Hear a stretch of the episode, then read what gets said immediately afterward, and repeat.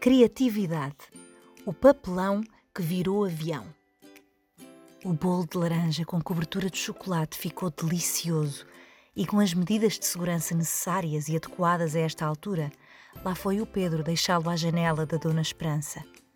Tal como combinado, o cartão assinado por todos seguia junto e entre corações cheios de cores conseguia ler-se.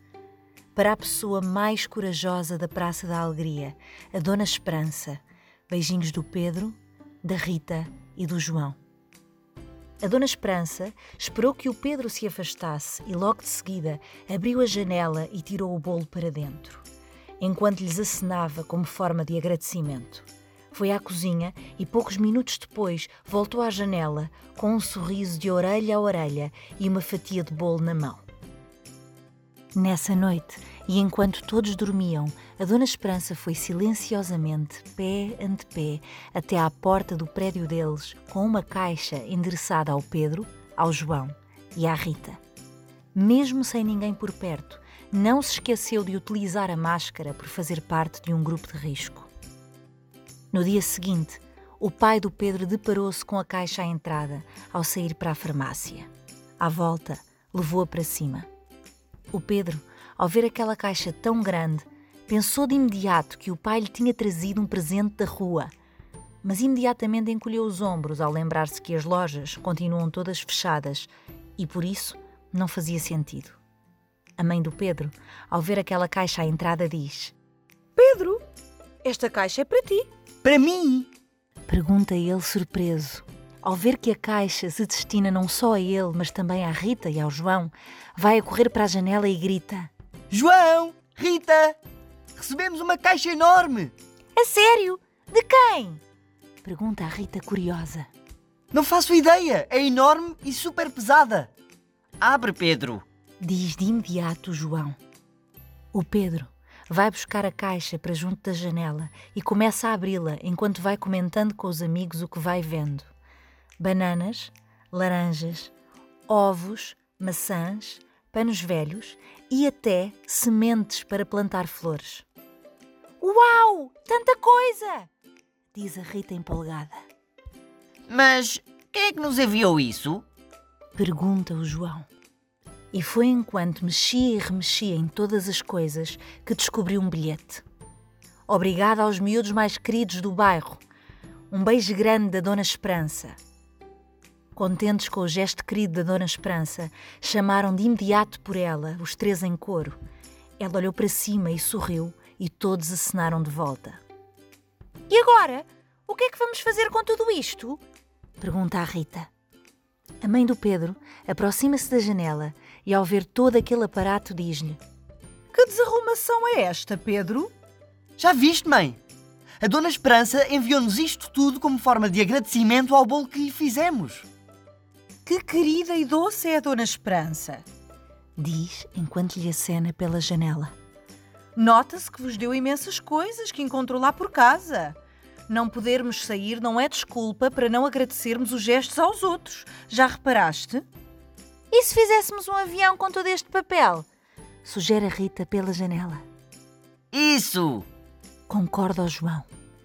Eu vou já perguntar à minha mãe se tem vasos para plantarmos todas estas sementes e quando crescerem podíamos deixá-los no jardim da Dona Esperança. O que é que acham? Que gesto bonito, Rita! Diz-lhe a mãe do Pedro da outra janela. E não se esqueçam, é preciso irmos regando as plantas e cuidar delas diariamente. As plantas são mais ou menos como as pessoas, não são? Pergunta-lhe a Rita. Exatamente! Responde a mãe do Pedro. Temos de cuidar dos outros diariamente e dar-lhes importância de vida. Não somos nada sem ninguém. A Rita voltou para dentro a correr para contar à mãe o que a Dona Esperança lhes tinha enviado. Em conjunto, começaram a pensar o que poderiam fazer com todas aquelas coisas. Olha, Rita, a mãe encontrou aqui uns vasos antigos. Gostas? Podíamos pintá-los em conjunto. Depois colocamos terra e plantamos as sementes que a Dona Esperança vos ofereceu. Acho ótimo, mãe. Obrigada. Vou buscar as tintas e os pincéis e pomos já mãos à obra. Na casa do Pedro, a caixa de cartão ganhava já outras formas. reaproveitavam assim todo o papelão para criar um avião que colocariam depois no pátio comum da Praça da Alegria, de forma a representar os sonhos, voos e viagens que todas as pessoas do bairro gostariam de fazer neste momento, mas não podiam. A mãe do Pedro encontrou também umas peças antigas de madeira no fundo da caixa e lembrou-se que as podiam pintar de forma original e criar um dominó, em que as peças representassem todas as pessoas do bairro. O Pedro adorou a ideia e sugeriu logo que o entregassem ao Sr. Abílio da mercearia, por saber que era assim que ele ocupava grande parte do seu tempo com os seus amigos. A mãe aproveitava para lhe explicar que o dominó simbolizava de forma perfeita o momento de pandemia que estamos a viver atualmente. Não estamos sozinhos e somos um todo. Se algum de nós não seguir os conselhos dos profissionais de saúde, pode pôr em risco todas as pessoas. E enquanto explicava, mostrava-lhe também com as peças que, quando uma cai, caem todas a seguir caso não tenham entre si a distância de segurança recomendada pela Organização Mundial de Saúde. Pedro! João! Ouve-se a Rita a chamar à janela. E se utilizássemos os panos antigos da Dona Esperança para fazer máscaras giras e diferentes? Podíamos dar à Dona Arlete, da engomaria.